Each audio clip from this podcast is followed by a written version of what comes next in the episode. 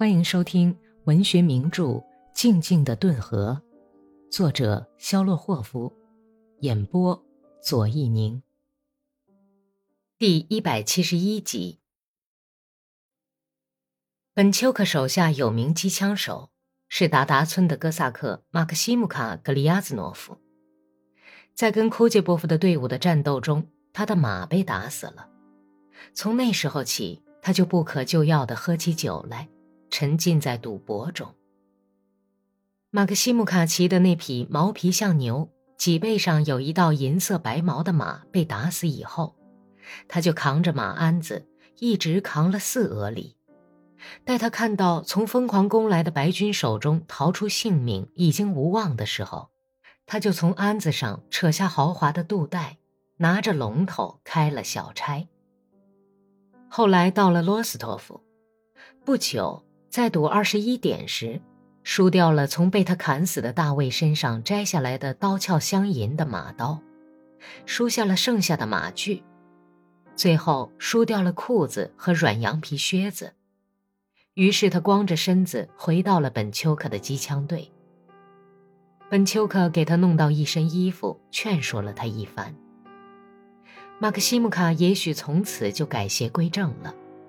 可是，在争夺通往要塞的战斗中，一颗子弹打进了他的脑袋。可怜的马克西姆卡的蓝色眼珠破流到衬衣上，血从脑壳里像从打开的罐头里涌出来，仿佛世界上从来就没有过这个韦申斯克的哥萨克克里亚兹诺夫，昔日的偷马贼和不久前的不可救药的酒徒。本丘克看了一眼正在痛苦的抽搐的马克西姆卡的身体，然后关心的擦去机枪筒上的血渍。这是从马克西姆卡被打穿的脑袋里溅出来的。立刻就要退却，本丘克拖着机枪走了，扔下了被炮火烧焦的土地上慢慢变冷变僵的马克西姆卡的尸体。他那衬衣扯到脑袋上去的黝黑的身体，赤裸裸地暴露在阳光下。全部由土耳其战线上回来的步兵组成的一支赤卫军，在第一个十字路口上构筑了阵地。一个前额光秃、头戴半旧的冬天皮帽子的战士，帮着本丘克安装好机枪，其余的人横街构筑了一道像街垒似的阵地。哼，叫他们来吧！一个大胡子战士望着近处山岗后面半圆形的地平线，笑着说：“现在咱们可以狠狠的揍他们了！加油啊，萨姆拉！”战士们对一个正在从板棚上往下拆木板的壮实的小伙子喊道：“哎，他们来了，往这儿冲呢！”那个前额光秃的战士从沃特嘎酒仓库屋顶上爬下来后，大声喊道：“安娜卧倒在本丘克身旁，赤卫军战士也都密密麻麻地卧倒在临时工事后面。这时候，有九名赤卫军战士从右面，像田垄地里的鹌鹑一样，顺着相邻的一条胡同，跑到拐角处一所房子的墙后，其中一个跑着。还喊叫了一声：“敌人来了！机枪快扫射吧！”十字路口霎时变得空荡荡的，非常安静。可是没过一会儿，一个制帽上扎着白带、马枪紧压在肋下骑马的哥萨克，拖着滚滚烟尘从墙后冲出来。他猛力勒住奔马，马的后腿都蹲了下去。本丘克用手枪打了一枪。哥萨克趴在马脖颈上往后跑去，原先卧倒在机枪旁边的那些步兵心慌意乱，不知所措。有两个顺着板棚跑去，卧倒在大门口。看得出，这些战士立刻就会溃散逃跑，他们已经紧张到了极点，鸦雀无声。从他们那惊慌失措的眼睛里，可以清楚地看出。他们是顶不住的。随后发生的一切，本丘克特别清楚的记住了这一瞬间。安娜头上缠的绷带歪到后脑勺上，他激动异常，脸色煞白，头发散乱，变得简直认不出来了。他一跃而起，端着步枪回过头来，手指着骑马的哥萨克在那里消失的房子，用同样变得听不出是他的嘶哑的声音喊道：“跟我来！”说完，他便跌跌撞撞地向前奔去。本丘克站了起来，他糊里糊涂地喊了几声。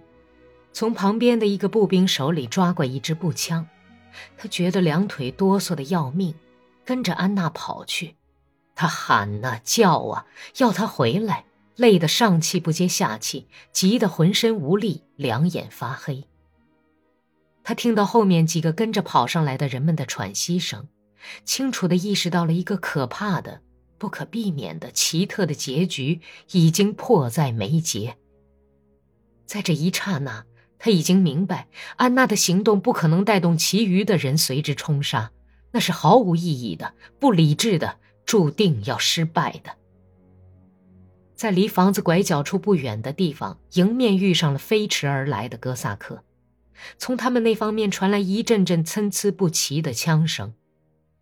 子弹在飞啸，安娜可怜的尖叫声。他伸出一只手，眼睛像发疯似的。一屁股坐到地上。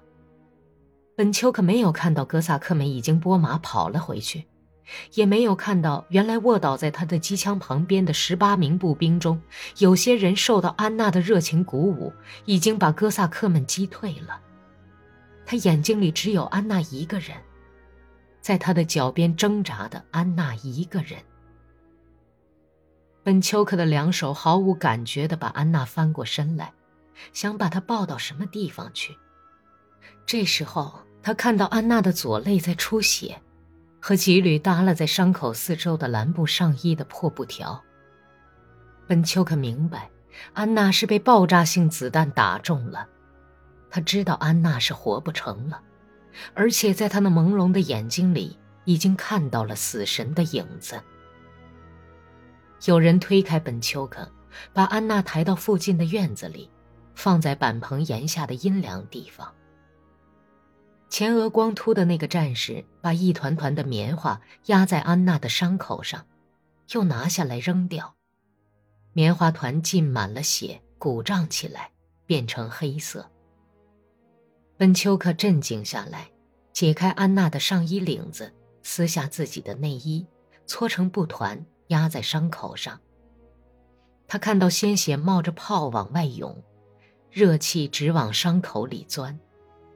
看到安娜的脸变成了青灰色，嘴在痛苦的哆嗦，肺还在不停的呼吸，空气从嘴里和伤口里冒出来。他撕开安娜的衬衣，无所顾忌地露出她那垂死的、冒着热气的身体，好不容易才用棉花团把伤口堵住。过了几分钟，安娜恢复了知觉。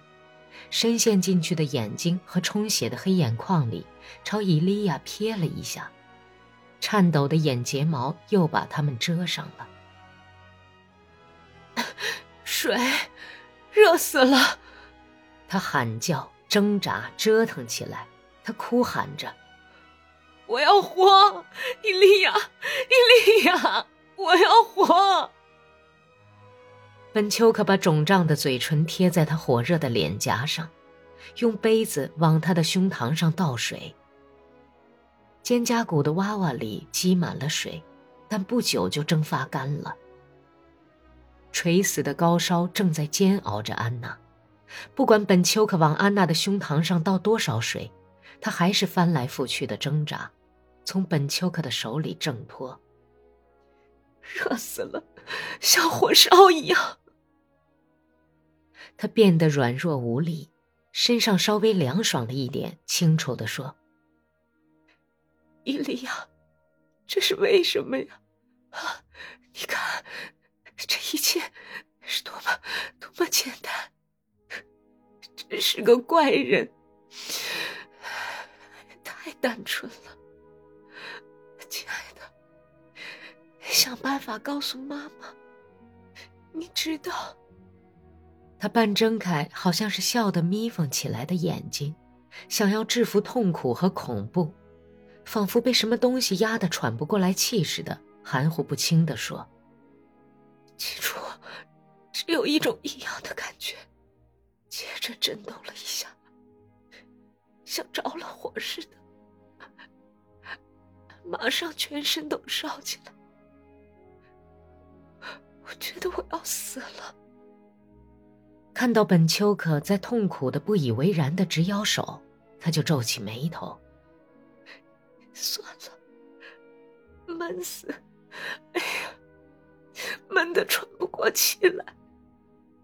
在疼痛间歇的时候，安娜不断的说话，说的很多，似乎是拼命想把要说的话都说出来。本丘克怀着无限恐怖的心情看到，安娜的脸闪着亮光。鬓角处变得更加明澈蜡黄了。他把视线移到毫无生气的放在身边的胳膊上，只见安娜的手指甲里正凝起透出粉红色的青血印。水，往胸膛上，热死了。本丘克赶快跑到屋里去取水，等他回来的时候。已经听不到板棚下安娜的呻吟声了。夕阳照在被最后一次抽搐扭歪的嘴上，照在像蜡素的紧按在伤口上还有点热气的手掌上。本丘克慢慢的抱住安娜的肩膀，把她抱起来，注视着鼻梁上细碎的雀斑已经变成黑色的尖鼻子。捕捉着那两道弯斜的黑眉毛下面的瞳仁里凝聚的微光。软弱无力的向后仰着的脑袋越垂越低，姑娘细脖子上的蓝色血管里，在跳着最后的几次脉搏。